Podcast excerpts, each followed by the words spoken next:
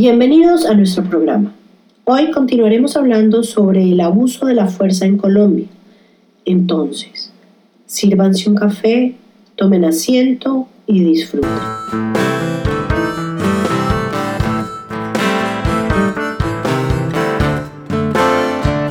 Hola, yo soy Laura Viera y esta es La Cafetera. Antes de empezar, me gustaría dejar en claro que las opiniones expresadas por los entrevistados no son responsabilidad de la cafetera o de su equipo de trabajo. Ya que establecimos esto, continuemos con esta problemática. Y pues la única opción que nos queda es entrar directo al tema. Tal vez una de las formas de hacerlo es hablando sobre algunos casos específicos. Alejandro, ¿por qué con el caso de Javier Ordóñez la gente salió ¿Qué fue lo que indignó a la sociedad? Y ahí mi interpretación un poco son varias cosas que jugaron varios factores. Uno es como la sevicia y la letalidad de la violencia pública que se da contra Javier Ordóñez a través de esta arma taser, donde digamos dos miembros de la fuerza pública se ensañan contra él y contra su cuerpo en el piso, pese a que él ya pide y él esté ya completamente doblegado y neutralizado y él pide que no lo sigan electrocutando hay otra persona que lo está grabando y parece no importarles y digamos como toda la evidencia pública que se dio sobre el caso y sobre esta sevicia de la forma como lo, como lo trataron eh, a él generó una indignación muy grande sobre la gente, pero también pasó algo y es que este chico era un chico de estrato medio. Y eso también eh, a la gente la movió. El, el, lugar, digamos, donde se dieron los hechos y la, la característica sociodemográfica de la primera víctima generó también un impacto y una indignación muy grande tanto por los medios de comunicación como por parte de la ciudadanía en general, porque claramente este es un país clasista y arribista donde solamente le interesa a la gente cuando eh, matan a, gente de su estrato social.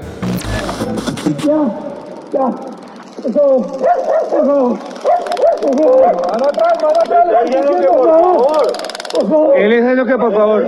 Él está diciendo que por favor. ¿Qué es lo que ha evidenciado este caso en particular?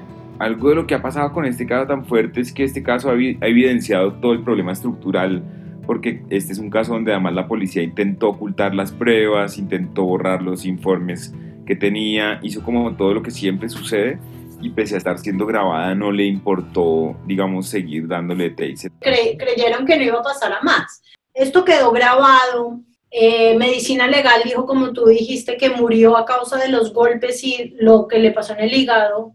Ajá. Entonces, si tenemos la grabación, si está este informe de medicina legal, ¿por qué simplemente no hay una consecuencia legal? Me refiero, o sea, en Colombia se roba alguien un pan y va a la cárcel. Pero hay un video en el que matan a una persona, en el que está el informe de medicina legal, más allá de la indignación, de lo que pasó en los CAIs, de que la gente salió, de que todo esto movimiento social, no hay consecuencias legales. ¿Qué es lo que pasa? Sí, claro, ese es uno de los problemas, digamos, en este caso concreto, algo que se logró y se logró por la presión mediática y la, la presión que hubo frente al caso en sí mismo, es que el caso no pasara a la justicia penal militar y se quedara en la justicia ordinaria. Y este es uno de los problemas estructurales del sistema, porque los casos que son eh, cometidos de violencias por parte de la fuerza pública y específicamente de la policía, en su mayoría de las veces terminan siendo estudiados por una justicia penal militar, que es una justicia que está adscrita al Ministerio de Defensa y cuyos jueces son nombrados por el Ejecutivo y digamos por una justicia entera de, una cabeza que, está, que recae digamos en el, en el presidente. Y esto es parte del problema estructural y es parte de nuestro histórico problema de la policía y es que no hay una diferencia entre la policía y eh, las Fuerzas Armadas, digamos. Las policías que nosotros tenemos en Colombia, a diferencia del resto de Latinoamérica, dependen del Ministerio de Defensa y no, del Ministerio del Interior, y lo cual hace, que sea una policía mucho más eh, armada y entrenada para la guerra. Alejandro, ¿qué tipo de cambios necesitamos en este momento en el país? Eh, hay muchos problemas estructurales que se deben resolver eh, al momento de integrar a las personas. Hay que hacer una depuración de personas que integran la institución y que pues eh, han cometido delitos. Desde el 21 de noviembre de 2019, miles de colombianos han salido a las calles. La mayoría de las protestas se desarrollaron de manera pacífica. Uno de los casos que más impresión generó ocurrió el 23 de noviembre de 2019 mientras Dylan Cruz, de 17 años de edad, protestaba.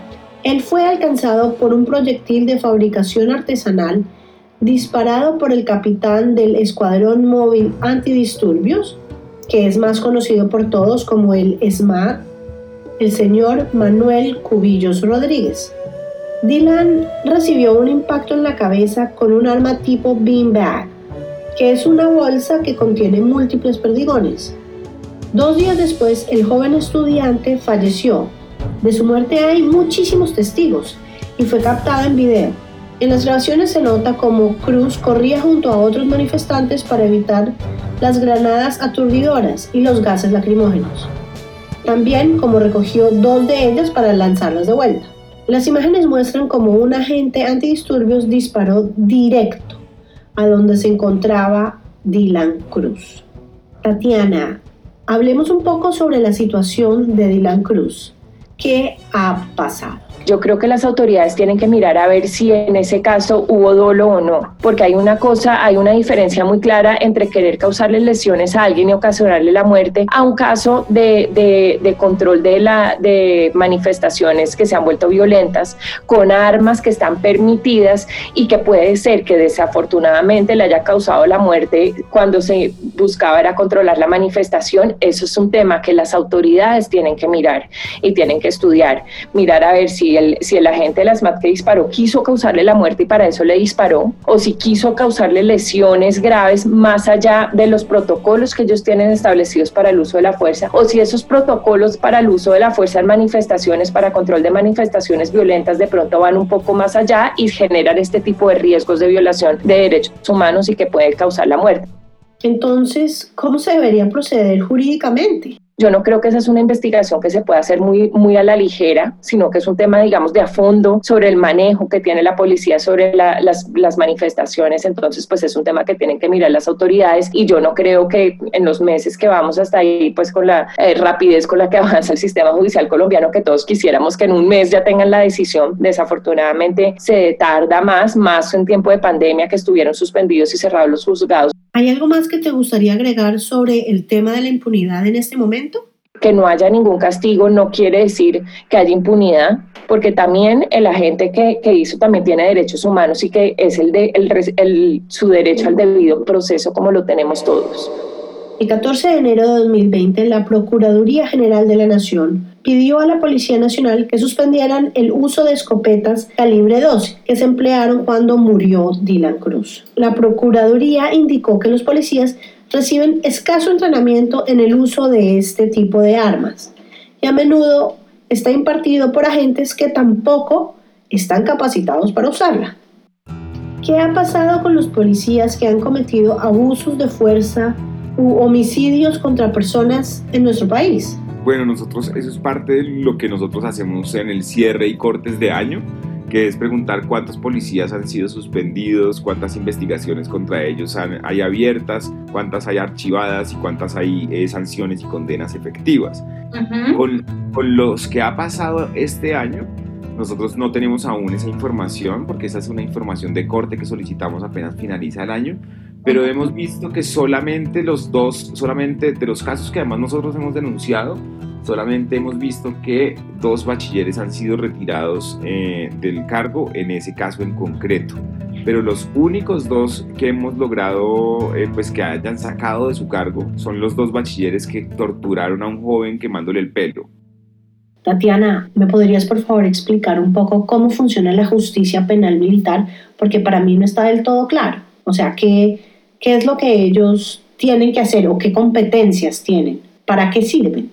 La justicia penal militar está hecha para juzgar los casos de abusos y de crímenes cometidos tanto por los miembros de la fuerza, pues por los miembros de la fuerza pública, tanto fuerzas militares como policía, en ejercicio de sus cargos. Ok, entonces, ¿cómo deberían ser juzgados los policías que eh, estuvieron involucrados en los problemas que se llevaron a cabo durante las manifestaciones?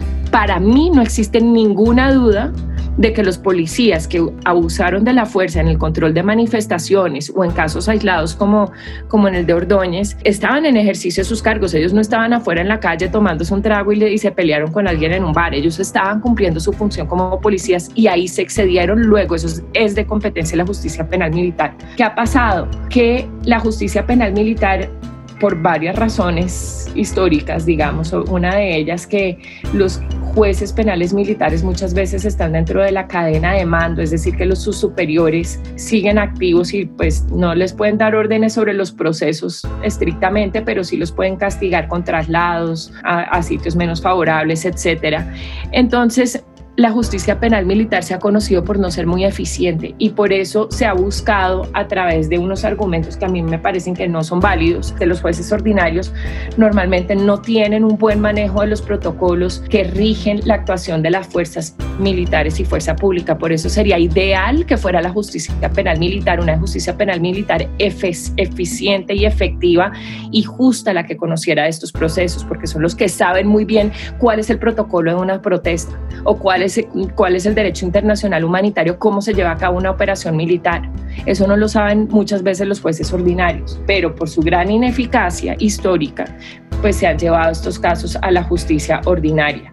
Tatiana, si existen tantos problemas entre ambos, eh, eh, entre ambas justicias, por decirlo de alguna forma, ¿qué es entonces lo que debería cambiar? Creo que la justicia penal militar toca hacerle bastantes reformas de fondo para que se vuelva una justicia que funcione, porque si no van a seguir llevándose los casos con el argumento de que es que si cometió un crimen no estaba en ejercicio, en, cumpliendo el, ejercicio, entonces se va para la justicia penal ordinaria. Ese es el argumento de Human Rights Watch y de otras plataformas que han hecho, que, que han argumentado esto y ese argumento lo ha comprado la Corte Suprema de Justicia y por eso se ha llevado muchos casos a la justicia ordinaria. En términos internacionales, ¿Puede la Corte Internacional intervenir o cómo se castigan los abusos de derechos humanos? La Comisión Interamericana de Derechos Humanos solamente puede intervenir cuando ya se han agotado todas las instancias internas. O sea, cuando ya, si hubo impunidad flagrante, cuando no se conocieron, cuando la justicia interna no hizo nada, ahí en ese momento las familias podrían ir ante la comisión, pero no para castigar a los autores. IDH solamente mira la responsabilidad del Estado en cuanto al respeto de la Convención Americana de Derechos Humanos. ¿Qué debemos hacer para cambiar este tipo de comportamiento?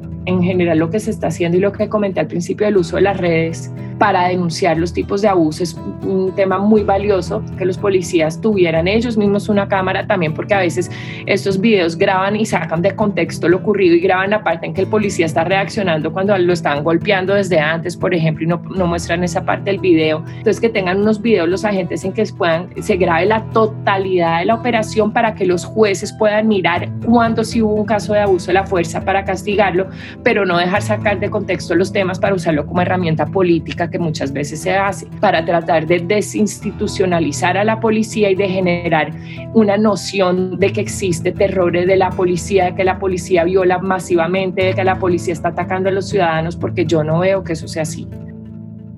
Seamos lo más claros posibles, porque cuando estamos tratando de exponer una problemática tan delicada como el abuso policial y el abuso de la fuerza, merecemos la mayor cantidad de información posible. Los hechos de violencia policial abarcan desde golpear con cachiporra a manifestantes que ya se encuentran en custodia hasta dispararle a una persona con consecuencias fatales. La policía colombiana depende del Ministerio de Defensa y con frecuencia ha sido desplegada para combatir a grupos armados junto con las Fuerzas Armadas, lo cual ha hecho que no exista una separación clara entre las diferentes funciones de estas dos fuerzas.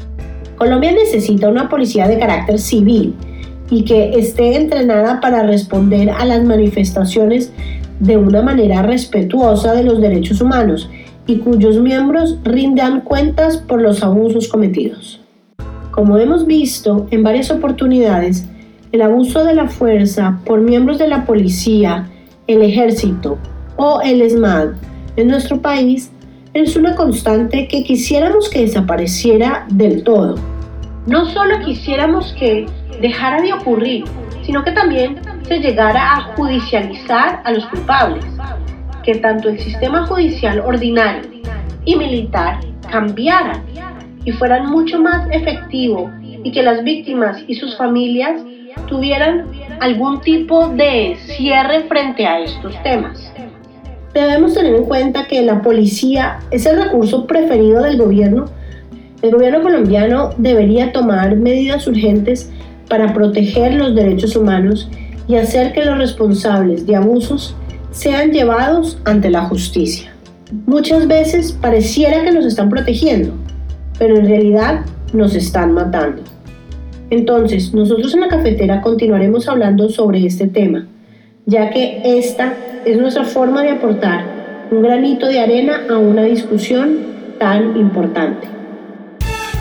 A ustedes, muchas gracias por acompañarnos el día de hoy y saben que si les gustó este podcast, pueden compartirlo con sus amigos o familiares y en las redes sociales.